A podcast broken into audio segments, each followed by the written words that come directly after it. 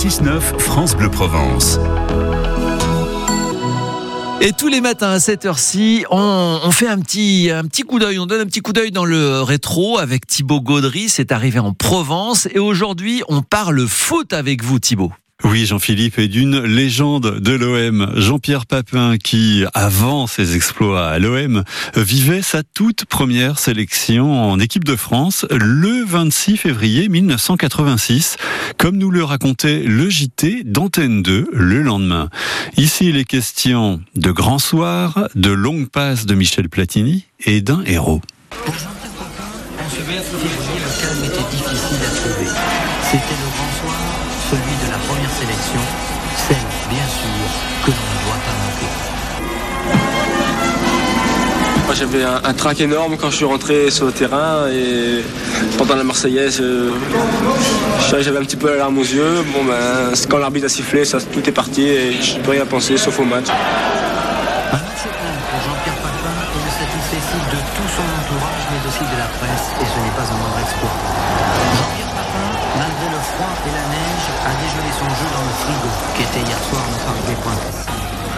Volontaire, batailleur, il s'est donné à fond à lutter sur tous les ballons, gagnés ou perdus. Il a été le plus souvent là où il fallait, à la réception des longues passes de Michel Platini.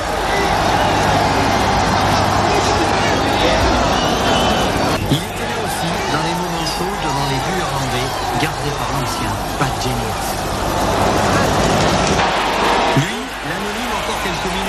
Jeté sans peur au milieu des stars, Rocheteau, Fernandez ou Platini. Il a tout fait hier soir pour inscrire le but qui aurait fait de lui un héros. Mais il ne faut pas en vouloir trop une seule fois.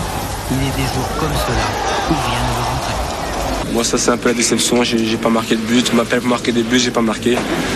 Bon, j'ai une excuse, le terrain, mais moi, c'est pour tout le monde. Et, Vous avez marqué des points pour le groupe des 22 là? Ben, j'espère. Autrement, j'aurais pas joué ce soir si j'avais pas essayé de marquer des points.